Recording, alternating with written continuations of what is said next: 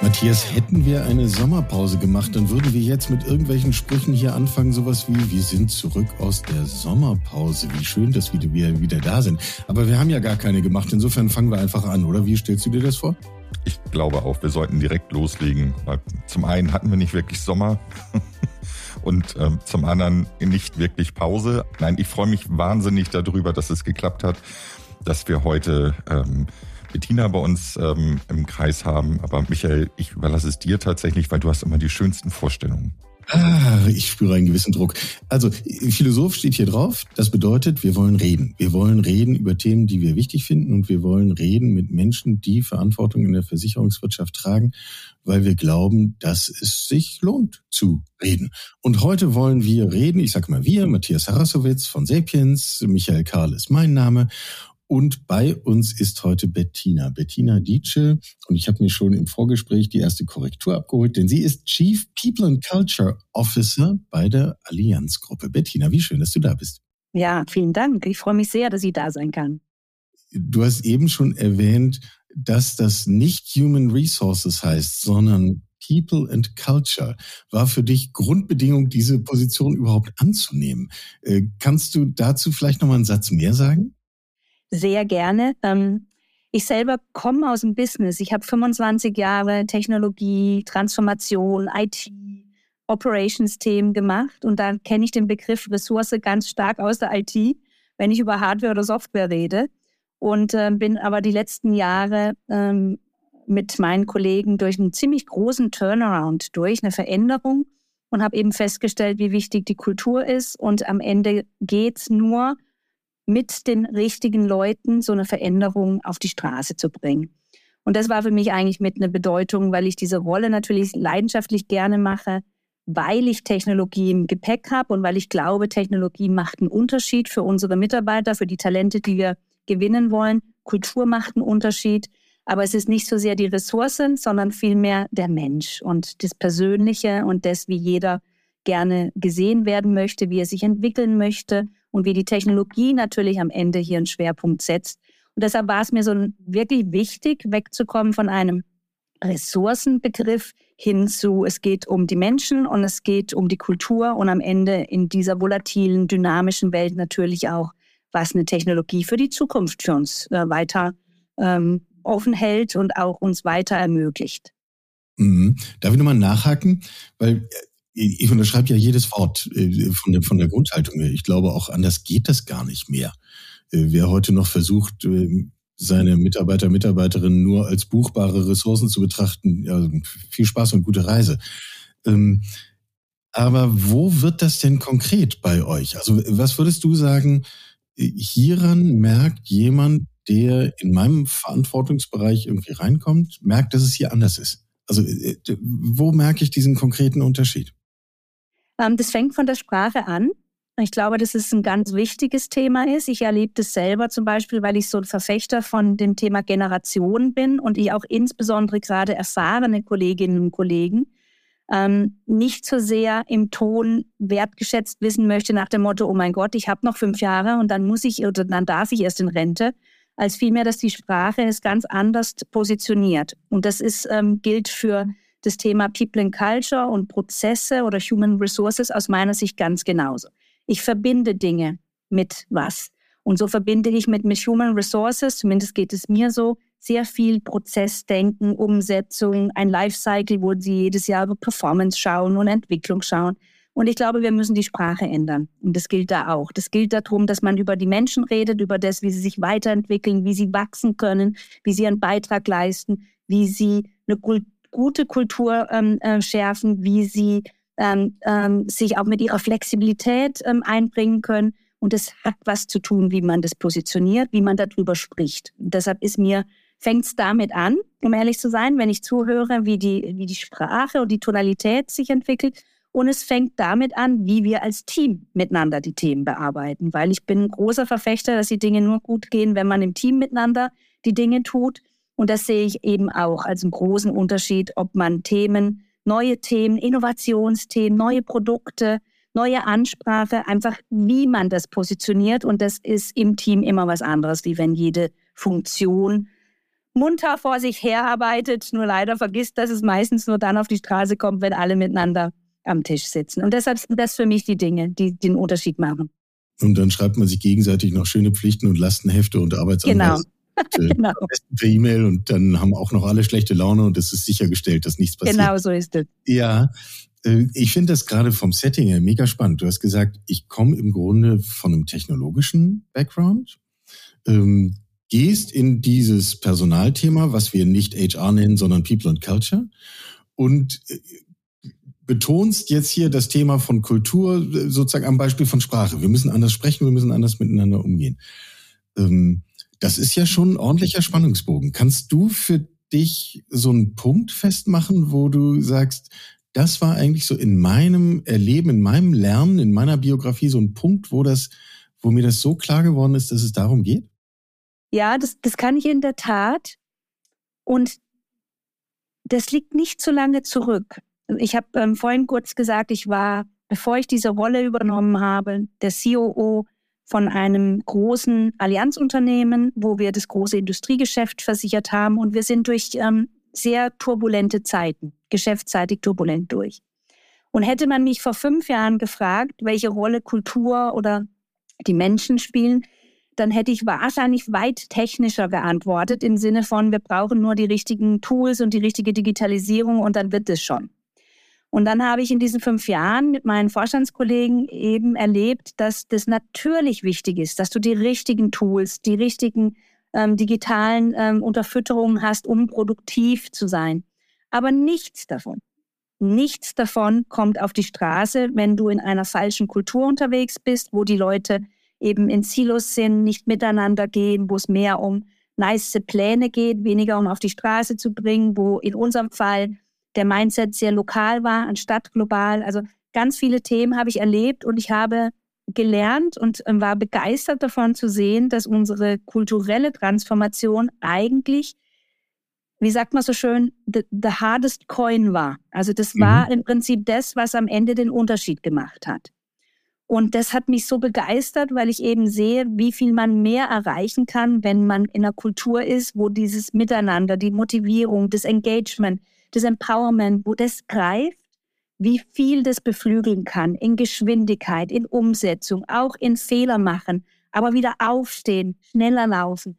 Das hat mich wirklich begeistert, sodass für mich wirklich die letzten, gerade das Letz-, die letzten zwei Jahre mit diesem Durchleben und mit diesem tollen Ergebnis, dass wir aus der Krise kamen, erfolgreich sind, bis heute erfolgreich sind oder das Team erfolgreich ist, was das für einen Unterschied gemacht hat. Und das war für mich wirklich die, die Krönung, für mich so die Meisterschule, wo ich wusste, okay, neben allem, was ich gelernt habe, 25 Jahre, was ich technisch kann, was meine Skills sind, ist dieser weiche, vermeintlich weiche Faktor Kultur, der vermeintlich weiche Faktor Führung, Leadership, Mindset macht den Unterschied. Und das ist das, was mich, Sie hören, oder ihr hört mich sehr begeistert reden darüber, weil ich da ein, ganz großer Überzeugungstäter bin, dass ich eben feststelle, wie das, wenn es im Dreiklang funktioniert, was das bewirken kann. Und das begeistert mich bis heute und ist auch wirklich so ein bisschen mein, mein Mantra, um ehrlich zu sein, dass alle drei miteinander den Unterschied machen, wenn man ihn gut hinbekommt und dann auch die Freude auslösen, dass Leute gern zu dir ins Unternehmen kommen, aber noch viel wichtiger auch gerne da bleiben und nicht wieder äh, wechseln, weil vielleicht im Moment der Markt auch ganz vieles hergibt. Also ich bin gerade begeistert über die Begeisterung. Und zwar, weil dieses Thema auch für mich ein, ein super, super wichtiges ist, weil ich glaube, über Prozesse und über strukturelle Änderungen und Digitalisierung wurde in den letzten zehn Jahren ganz viel geredet, aber ähm, wirklich passiert ähm, ist eigentlich immer nur dann was, an den guten Beispielen im Markt auch, wenn man eben so einen kulturellen Ansatz mit reingebracht hat oder vielleicht sogar in den Vordergrund gestellt hat. Jetzt wäre meine Frage dahinter, neben deiner Begeisterung und, und ich gehe mal davon aus, auch der Begeisterung im Team, des unmittelbaren Teams, ein Unternehmen wie die Allianzgruppe ist ja nun ein, ein Schwergewicht, ein Supertanker äh, mit sehr vielen auch alten, historisch gewachsenen Strukturen, ähm, klassischen KPIs wie Messigwerte, welche Prozesse habe ich. Wie kriegt man so eine Begeisterung aus deiner Sicht am besten in so einem großen Konzern auf die Straße. Also zu den Menschen, zu den Teams, zu den, ähm, die das tägliche Arbeiten in alten Strukturen gewohnt sind, ohne dass man sie verliert. Also wie macht man diesen, wie, wie kriege ich diesen Change-Prozess hin? Wie, wie schaffe ich das? Das äh, würde mich wirklich nochmal interessieren, wie du das angehst. Das, das ist völlig richtig. Und auch hier würde ich sagen, es startet damit, wie man darüber spricht. Und das ist ja nicht, dass das, was uns ähm, die letzten über 100 Jahre dahin gebracht hat, wo wir heute stehen, was Schlechtes ist, weil wir stehen als Unternehmen solide, sind durch alle Krisen äh, durchgekommen. Auch wir hatten äh, nicht nur gute Zeiten an allen Stellen. Und das ist ein Wert. Und diesen Wert darf man nicht kleinreden, weil die gewissen Strukturen und auch das, was uns vielleicht, was zu viel Strukturen sind, hat uns aber dahin gebracht, wo wir heute stehen. Ich glaube, dass die Diskussion eine sträfliche ist, wenn man das so polarisiert in Schwarz-Weiß, um zu sagen, das war gut und das ist schlecht oder das war schlecht und jetzt muss alles ähm, ähm, ganz anders werden. Ich glaube, dass es wie immer ist, dass es die, äh, die grauen Zonen gibt, wo man Dinge stärkt, die uns gut tun und wofür wir stehen als Unternehmen, auch solide wie wir sind, stehen. Und dass man aber die Dinge identifiziert, die man eben noch besser machen kann oder wo wir feststellen, das limitiert uns. Ich nenne das gerne Limiter, weil ich glaube, es gibt viele kleine, wenige Dinge, die man ändern kann, wo, eine, wo, eine, wo die Mitarbeiter sofort sehen, dass man das anders lebt. Was aber wichtig ist, egal wie, äh, wie man es dosiert, es fängt immer mit der Führung an. Es fängt mit Führungskräften an, ganz oben. Es fängt mit jedem von, von, von uns an, mit mir selber. Und ich glaube, das ist auch das, was ich wirklich, da werde ich auch nicht müde zu predigen. Mitarbeiter sehen, ob du es ernst meinst oder ob du das nur auf eine PowerPoint schreibst, ob du das besprichst, ob du verletzbar bist, wenn du einen Fehler getan hast, ob du Kritik einstecken kannst, ob du sagen kannst, ich habe verstanden, ich habe einen Fehler gemacht, ob du dieses berühmte Walk the Talk machst. Das sehen Mitarbeiter. Mitarbeiter sind keine Kinder, das sind ganz schlaue, erfahrene Leute, die, äh, die wir genauso ernst nehmen sollten, äh, wie jeder von uns im Umgang mit, mit äh, Erwachsenen unterwegs ist. Und ich glaube, das macht den Unterschied, ob man sieht, dass jemand Themen annimmt, versucht Dinge zu verbessern, lernt damit, vielleicht auch zugibt, wenn er Schwierigkeiten hat damit. Weil es ist gar nicht so einfach. Ich finde immer, unsere Führungskräfte, nicht nur bei uns, sondern überall, die haben ganz schön viel lernen müssen die letzten drei, vier Jahre, weil es war eine Dynamik, die keiner kannte. Du musst aus dem Homeoffice steuern und trotzdem die Zahlen liefern. Du musst einfach mit, mit Mental Health Problemen umgehen, die die Leute vorher so gar nicht artikuliert hatten, weil es vielleicht in dem Maße, wie wir das in dieser Dynamik erleben, gar nicht gab. Will heißen, ich glaube, auch eine Führungskraft hat ganz schön was zum, zum Lernen. Zum Lernen, wie und wie sie oder er am besten durch diese Zeit kommt. Aber ich glaube, mit diesem offenen, ehrlichen, authentischen Umgang übernimmt auch jeder Mitarbeiter sofort, dass er sieht, das ist auch ein Mensch. Der kämpft genauso wie mit, äh, mit allen anderen Themen, wie ich zu Hause mit Homeschooling gekämpft habe, kämpft auch jeder Mitarbeiter. Und ich glaube, die Art und Weise, das von oben zu leben, vorzuleben, mit allen guten Dingen, aber auch mit allem ein, äh, einzugestehen, dass es nicht immer nur gut ist das macht einen riesen Unterschied. Und Kultur startet mit jedem von uns. Ich bin ein großer Verfechter, dass Kultur keine Sache ist, die du, die du als Kampagne von oben runter fährst, sondern Kultur ist jeder von uns. Es ist ganz, mein, mein simpler Spruch für Kultur heißt, ich verhalte mich so, wenn, wie wenn keiner mich beobachtet. Das ist Kultur, weil ich meine Werte habe, meinen Glauben habe, meine Überzeugung habe. Und wenn ich das erlebe, dann erlebt man das sehr schnell aus dem Korridor. Ob die Leute aus dem Raum gehen und sich so verhalten, wie sie es tun, weil es ihre, ihre Überzeugung ist, oder gehen sie aus dem Raum, weil ein Chef gesagt hat, und ab morgen machen wir jetzt das so. Und das sind für mich die Dinge, die den Unterschied äh, machen, warum ich auch glaube, unser Tanker, das ist richtig, 160.000 Mitarbeiter. Wir sind in, in, in, in so vielen Ländern, wo unterschiedliche Kulturen sind, Landeskulturen, die alle unterschiedlich prägen. Und das ist auch gut und richtig so. Und dennoch haben wir so eine Allianzbond, irgendwas, was uns verbindet. Und das ist das, um was es mir geht. Wenn ich in Australien ins Büro laufe, muss ich das Gleiche fühlen, wie wenn ich in München, in Schwabing in die äh, Zentrale komme. Und diesen, diesen Bond, nenne ich das, das muss uns verbinden, was uns gelingt, unsere Werte, wofür wir stehen wollen, was uns wichtig ist, was ich auch nicht akzeptiere. Und diese Art, glaube ich, fängt mit jedem Einzelnen an, aber sie fängt definitiv mit uns auf Führungsebene an, das zu, zu leben und diesen Mindset noch mehr in den Vordergrund zu stellen als nur die technischen oder technokratischen Kenntnisse, die uns natürlich auch hier hingebracht haben, wo wir heute stehen. Und für mich ist es, ich, sorry, ich rede viel, ich weiß es lang, aber alles gut, bin, super. Ich bin es gerne ab. Es ist nicht eins oder das andere. Es geht miteinander. Und ich glaube, dass das die bessere Variante ist, als zu glauben, man macht jetzt eins nicht mehr oder macht nur noch das andere, sondern wir müssen uns treu bleiben für das Unternehmen, was wir sind und für das Unternehmen, was uns hierher gebracht hat und wofür wir auch gegenüber unseren Aktionären und Shareholdern eine, eine, eine Bedeutung haben, ein Gewicht haben. Und das würde ich gerne über den Weg äh, versuchen, dass, dass man das miteinander macht, mit, mit Ideen, mit Kleinigkeiten, die man ähm, optimieren kann. Und die kennen wir, wir wissen, was uns limitiert. Und an denen zu arbeiten, das ist eine Sache, die nicht HR macht, by the way, oder People, sondern das macht jeder Business Leader. Jeder Business Leader hat diese Verantwortung, das zu treiben weil nur dann wirkt es im Geschäft und es wirkt nicht nur, weil irgendeine aus München, die People und Culture verantwortet, sagt, wir machen das ab morgen. Die hat mal drei Folien zusammengebaut, da steht das drauf, jetzt genau, müssen wir das machen. Genau. Ja, ja, das, äh, es soll ja Menschen geben, die glauben an die Kraft von drei PowerPoint-Folien. Ähm, da steckt ja eine interessante Spannung drin in dem, was du schilderst, weil auf der einen Seite, du hast so Formulierungen benutzt wie, wir müssen uns treu bleiben. Und auf der anderen Seite hast du ganz stark den, den äh, Punkt von Lernen und Entwicklung in den Vordergrund gestellt. Ähm, und ich finde immer die Kulturdiskussion, da entscheidet es sich ja dann am Schluss, ob man diesen, das ist ja gar keine Entweder-Oder, glaube ich, sondern man, man muss irgendwie beiden Polen irgendwie gerecht werden.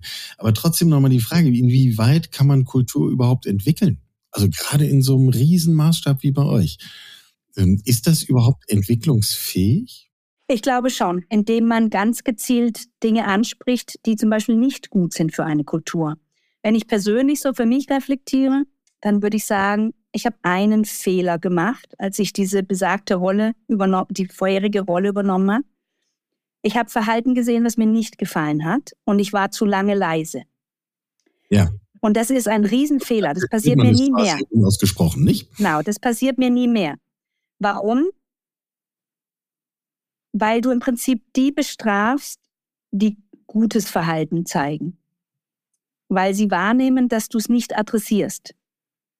Das heißt, es ist äh, doppelt schlecht. Man spricht es nicht an mit denjenigen oder derjenigen, wo man äh, sich unwohl fühlt und sagt, ich finde das Verhalten nicht in Ordnung, sondern du bestrafst eigentlich die, die sich gut verhalten, weil sie sehen, dass du es nicht adressierst.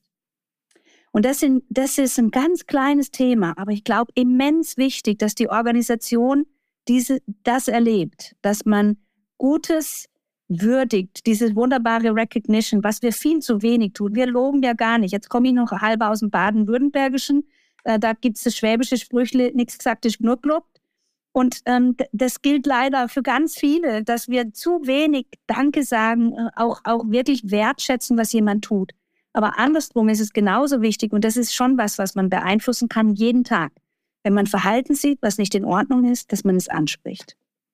Und den Mut darf nicht nur Führungskraft haben, sondern ich würde gerne jedem Mitarbeiter den Mut geben, das zu adressieren, weil das schärft genau die Kultur, wo dieses Speaking up, wo dieses ich bin, ich werde gehört und ich, ich werde ähm, ich werd gesehen und gehört. Das macht einen Riesenunterschied. Und ich glaube, ähm, auch aus eigener Erfahrung bei uns im Haus, wenn man äh, MitarbeiterInnen anspricht und sagt, dein Verhalten gefällt mir nicht, mit einer Begründung dazu, gibt man auch die Möglichkeit ähm, aufzulösen, warum jemand sich so verhält. Also wenn jemand aus historisch gewachsenen Strukturen immer dafür gelobt wurde oder das war früher meine Erwartung, wie soll sich denn jemand kulturell ändern, wenn ich es nie anspreche und sage, hey, das ist okay in der Vergangenheit, aber heute denken wir anders, heute wollen wir anders handeln. Heute möchte ich, dass du dich anders verhältst.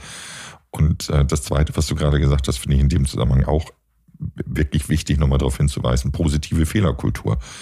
Also man kann Fehler machen, man kann wieder aufstehen, das hast du vorhin gesagt, und jetzt gerade eben auch bei dem Verhalten auf Fehler ansprechen. Ähm, Fehler ansprechen heißt ja für mich, und ich hoffe, das gehst du mit nicht, dass ich jemanden bestrafe, in Anführungsstrichen, für einen Fehler, sondern dass ich ihm sage, hier ist etwas nicht gut gelaufen und jetzt lass uns mal zusammen rausfinden, wie können wir es in Zukunft denn anders oder besser machen? Was hast du daraus gelernt? Wo können wir hingehen? Was lernen wir als, als Gruppe daraus?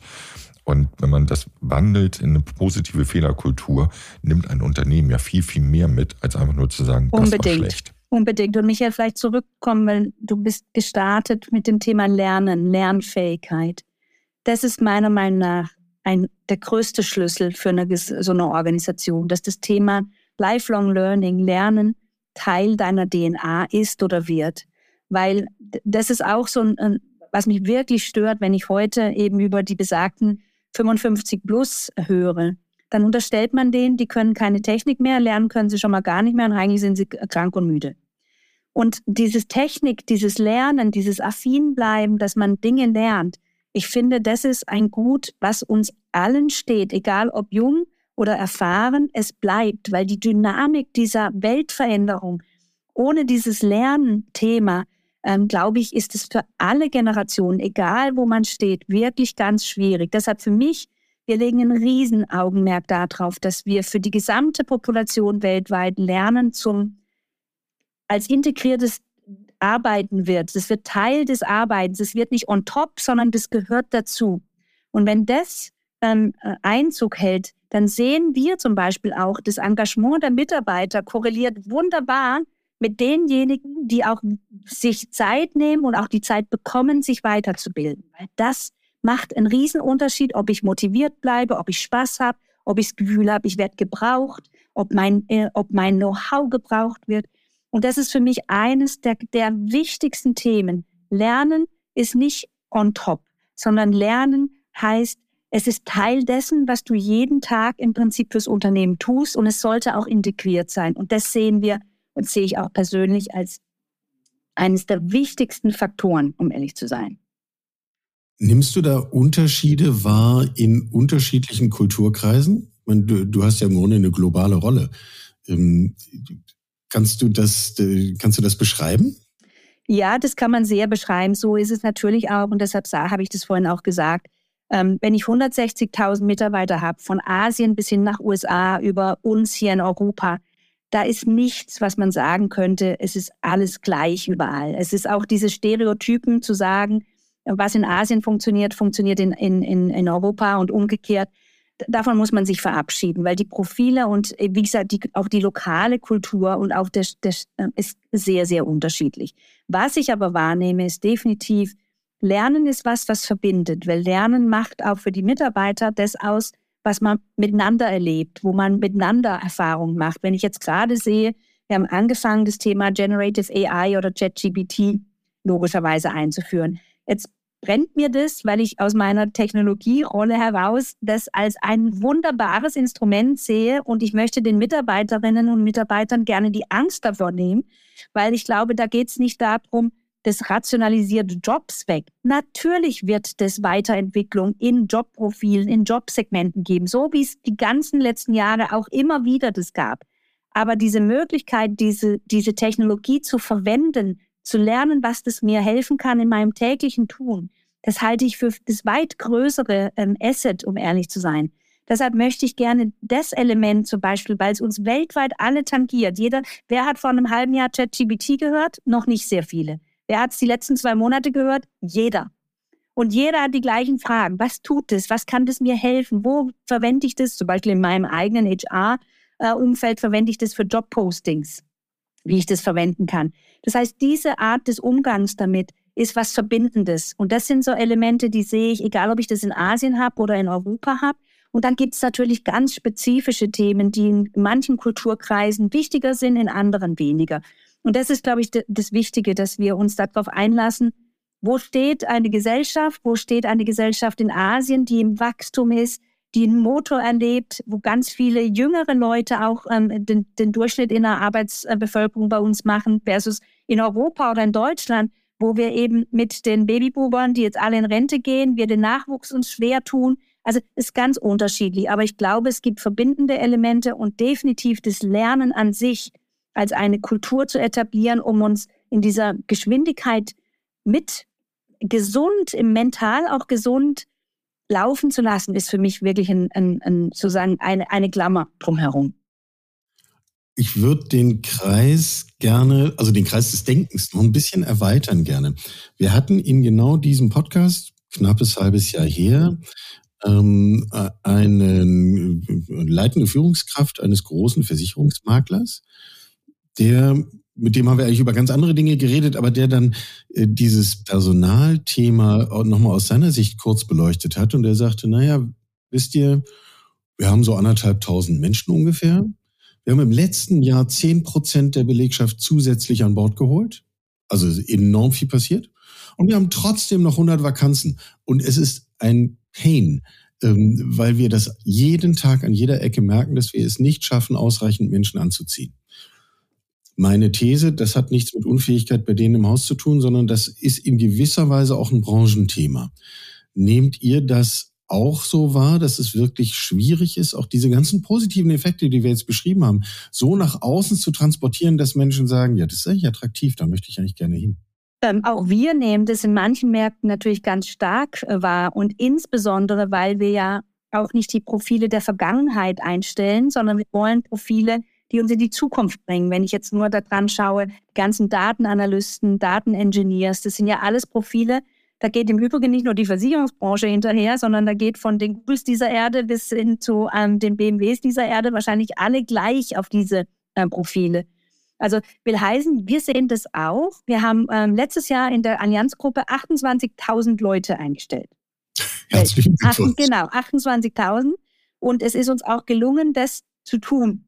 Und dennoch ist es natürlich richtig, dass wir in manchen Märkten mehr als in anderen ähm, nicht, nicht, ich würde nicht sagen die Schwierigkeit, sondern du brauchst lange, länger, viel länger, um jemanden zu finden, den du onboardest und der auch dann bei dir bleibt. Das heißt, der Aufwand ist eigentlich als Unternehmen nicht nur attraktiv, auf LinkedIn zu sein und ein tolles Angebot zu machen, sondern der Aufwand ist weit mehr sicherzustellen, dass jemand, der in dieser flexiblen Welt zu uns kommt, der vielleicht ganz viele Angebote hat, von denen er auswählen konnte, dass er nachher auch bei dir bleibt oder sie bei dir bleibt, weil sie das tut, was sie gerne tun möchte, weil sie die Weiterentwicklung bekommt, die sie gerne sieht, weil sie die Flexibilität hat, weil sie den Purpose und die Kultur sieht.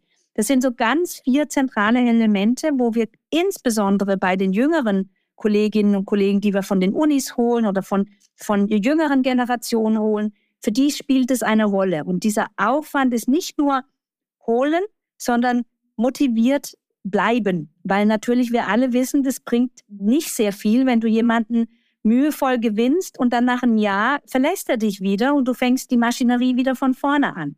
Deshalb, was ich damit sagen will, es ist nicht nur das Rekrutieren und das, wo fische ich in welchem Teich, um diese Talente zu finden, sondern es ist sicherlich auch die Lernkurve, dass wir als Unternehmen attraktiv sind, wenn wir jemand haben, weil die Auswahl und der Markt sich einfach in manchen, in UK oder in USA insbesondere, wo, also ganz stark gedreht hat äh, und du als Unternehmen dich bewirbst und nicht so sehr der, äh, der, äh, der, der Applicant sich bewirbt.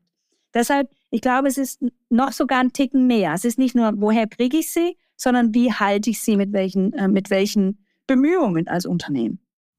Würde tatsächlich bei dem Punkt einhaken, dass du gesagt hast, man bewirbt sich als Unternehmen, weil das ist das, was wir ja auch von ganz vielen anderen hören. Und ich fände nochmal spannend, ganz kurz darauf einzugehen, euren, euren Change ähm, von Ressourcen zum Menschen, zur Kultur, den du ja so, so ganz intensiv beschrieben hast. Wie kriegt man den aus deiner Sicht denn nach außen transportiert über, ich sag mal, bewusst Personalmarketing? Ähm, es ist ja ein Kulturwechsel, den die Allianz vollzogen hat in einer sehr kurzen Zeit. Und wenn ich meinen Sohn, der ist jetzt für 22, wenn ich den fragen würde, bin ich mir ziemlich sicher, ist die Allianz ein Unternehmen, wo du sagst, die sind innovativ, offen, zukunftsgewandt. Ich glaube nicht, dass die Allianz, ähnlich wie viele andere Versicherungen, sehr weit oben auf seiner Liste stehen würden. Er wäre aber vom, vom Studium her eigentlich ein genauer Fit, der da in dieses äh, Profil reinpassen könnte. So, wie kriegt man das transportiert nach außen? Nach innen haben wir jetzt ganz viel eine Brandrede gehört, die super ist. Nach, äh, für mich nach außen sind es zwei Dinge. Das erste ist, ich, was wir schon sehen, ähm, und das ist, ähm, es sind so viele Entlassungen haben stattgefunden. Wenn man mal die Tech-Branche der letzten halbe Jahr sieht, was die Googles, die Microsofts und ganz viele Top-Employer, die genau eigentlich für die Jugend ja, wie, wie, ich finde, ein Magnet ist für das, was sie, was sie glauben, da zu bewirken.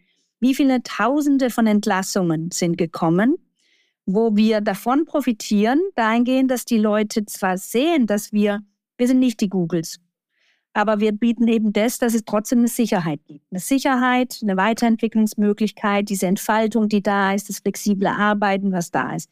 Das ist, ähm, würde ich mal sagen, hättet ihr mich vor einem Jahr oder anderthalb Jahren gefragt, wäre ich kritischer gewesen. Jetzt sehe ich, dass es uns gut steht, dass wir eben trotzdem ein solides Unternehmen sind was eben nicht Massenentlassungen äh, hat. Und das haben wir das letzte halbe Jahr sehr stark gesehen.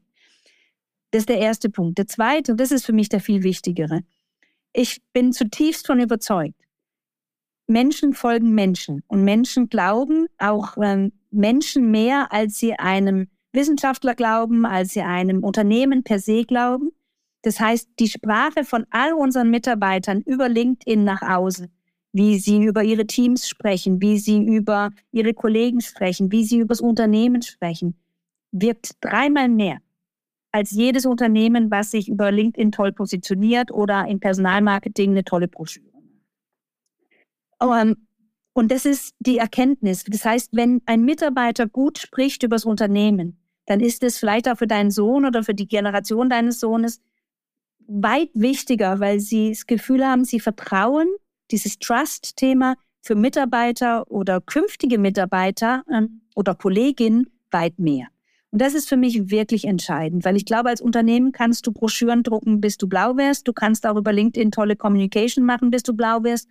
Die Leute vertrauen Leuten. Und das ist gut so. Und deshalb ist es wichtig, dass unsere Mitarbeiter, die sich wohl fühlen, dass das sichtbar wird, weil das ist für die Generation, glaube ich, sehr wichtig zu sehen, hey, da kann ich wachsen, hey, da kann ich global, was für ein cooler Laden sind wir denn? Du kannst global in der ganzen Welt, wenn du willst, einen Job irgendwo annehmen.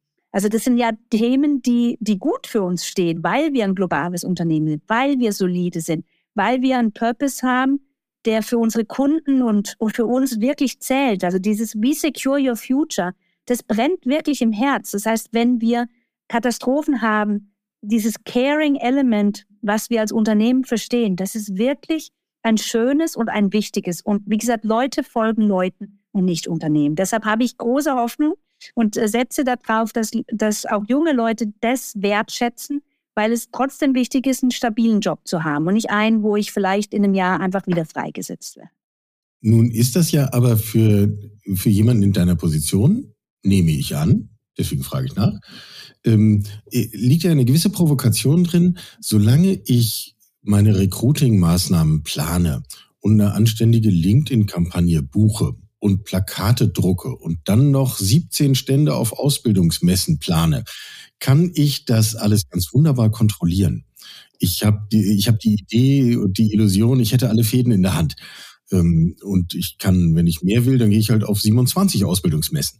Ähm, so wie du das schilderst, geht es ja mehr darum, Dynamiken zu erzeugen, Dynamiken zu erkennen, sie dann zu verstärken, da wo ich will, vielleicht gegenzusteuern, wo ich es weniger will. Ähm, das heißt, wir haben es eher mit, mit etwas schwerer fassbaren Prozessen zu tun. Erlebst du das als eine grundlegende Veränderung oder stellt sich das jetzt nur für mich von außen so dar? Nein, ich glaube, das ist eine grundlegende Veränderung. Also wenn ich jetzt sagen würde, oder bei uns kann ich sagen, das Thema Recruiting, Onboarding ist sicherlich zum Beispiel eines der Kernfokusthemen für uns. Und ich würde annehmen, das gilt für alle anderen Unternehmen auch. Bei uns ist es so. Bei uns ist es so. Das heißt, du musst alle alle Wege ziehen. Auch hier bin ich, in, ich bin nie so ein Schwarz-Weiß. Das ist für mich seltenst die Wahrheit, um ehrlich zu sein. Ich glaube, du brauchst ganz viele Fäden, die du parallel ziehst, die du einmal in den Markt hier mehr ziehst, wenn es darum geht, wie finde ich die Aktuare, die ich will, wie finde ich die Data Analyst, wie finde ich die Cyber Security Experten, die wir so brauchen, die alle miteinander äh, suchen. Das heißt, es sind verschiedenste Hebel, die alle miteinander zu bespielen sind. Und dann gilt in einem Markt einmal das mehr und das andere weniger. Oder du hast Erfolgsquoten. Aber ich glaube, es ernst zu nehmen, was die jungen Leute dir sagen vom Markt, zu sagen, für mich ist es wirklich entscheidend, ob ich schnell ein Angebot bekomme. Also dieses berühmte Time to Hire macht wirklich einen Unterschied. Das ist ein Unterschied, ob du drei Monate brauchst, um ein Angebot jemandem zu schicken oder ob du das innerhalb von äh, nee, drei Wochen auf die Reihe kriegst. Und das sind die Dinge, die sind harte KPIs. Das erzählen dir auch die jungen Kolleginnen und Kollegen sehr stark. Das heißt, als Unternehmen ähm, you better be prepared, kann ich dazu nur sagen, dass das die Prozesse sind, die schnell gehen müssen, um nach wie vor diesen Human Touch zu haben. Wie schön ist es, wenn du jemanden einstellst und du rufst ihn drei Wochen vorher an und sagst, hey, wir freuen uns narrisch, dass du am 1.8. bei uns startest. Was für einen Unterschied macht es, oder? Was für einen Unterschied? Und das und ist, ist erzählt mir so kompliziert. Und es ist doch egal, ob jemand erfahren ist und neu zu einem Unternehmen kommt oder ob jemand frisch von der Uni kommt. So eine Ansprache, bin ich mir also 100% sicher, macht immer einen Unterschied. Das heißt aber trotzdem, du brauchst die Geschwindigkeit, schnell zu sein, Dinge zu tun. Und deshalb sind es für mich nie eins oder eins alleine, sondern es sind ganz verschiedene ja, Zügel, die man ziehen muss. Und hat man die alle in der Hand, Michael? I'm not sure. Ich glaube, von dem, äh, man muss sich verabschieden, dass man alles kontrollieren kann. Ich glaube, äh, das fällt wieder in das Thema Lifelong Learning. Ich glaube, kontinuierlich zu hinterfragen, mache ich denn das Richtige oder brauche ich nicht noch ein Instrument mehr oder das mache ich nicht mehr. Das ist für mich das viel Wichtigere, weil das zeigt, wie adaptable du bist für die Situation, die draußen existiert. Und das ist meiner Meinung nach auch fürs Unternehmen, für uns, für alle Unternehmen, aber für uns sicher den Mindset, den wir gerne hätten. Adaptable bleiben, aber auf das auch bauen, was unsere Roots sind und wo wir gut sind und wo wir stolz drauf sind, weil wir gewisse Dinge auch tun, ja, die, die auch ein ganz ähm, wirklich humanes Element zeigen, dann, wenn Dinge nicht sehr gut laufen, wenn du in die Krise kommst, wenn es Probleme gibt, wo man helfen kann. Ich finde, das ist eigentlich eine schöne Kombination. Eine letzte Frage hätte ich tatsächlich noch, die mir äh, äh, so ein bisschen nur den Nägeln brennt. Weil du hast es gerade gesagt, mit, mit dem ähm, Helfen, Unterstützen, Lernen lebenslang. Was glaubst du, und ich glaube, das ist jetzt der philosophischste Teil des ganzen ähm, Interviews, was glaubst du, was sind die größten Herausforderungen in dem Bereich People and Culture für große international aufgestellte Unternehmen in den nächsten vier, fünf Jahren? Ganz sicher die Geschwindigkeit mitgehen zu können, die Geschwindigkeit der Dynamik, der Veränderung, um das als Nutzen zu, also zu nutzen und nicht als Hinterherrennen. Also Geschwindigkeit ist aus meiner Sicht eins. Und das zweite ist, äh, ungeschrocken wirklich die Mitarbeiter zu haben, zu halten, die am Ende den Service für den Kunden machen in dieser, in dieser motivierten, Art, wie ein Kunde das wahrnehmen darf, dass er sagt, wenn ich ein Problem habe, dann weiß ich, ich rufe da an und das sind Mitarbeiter, die helfen mir. Das ist für mich der Unterschied. Die zwei Themen sind, glaube ich, die wichtigsten äh, für uns. Wer jetzt immer noch Fragen hat, warum es einen Unterschied macht, ob wir über Human Resources reden oder über People and Culture, der oder die hat, glaube ich, eine schlichte Aufgabe, nämlich nochmal zurückspulen und diesen ganzen Podcast nochmal von vorne hören. Vielleicht wirkt's beim zweiten Mal. Ähm, wir haben ganz viel Leidenschaft gehört heute. Ich bin unglaublich dankbar dafür. Bettina Dietsche, Chief People and Culture Officer der Allianzgruppe hier bei uns im Philosoph. Bettina, danke für dieses gerüttelt Maß an Leidenschaft und deine Zeit und deine Energie. Sehr gerne, Michael und Matthias. Viel Erfolg weiterhin. Ein tolles Thema. Vielen Dank. Danke.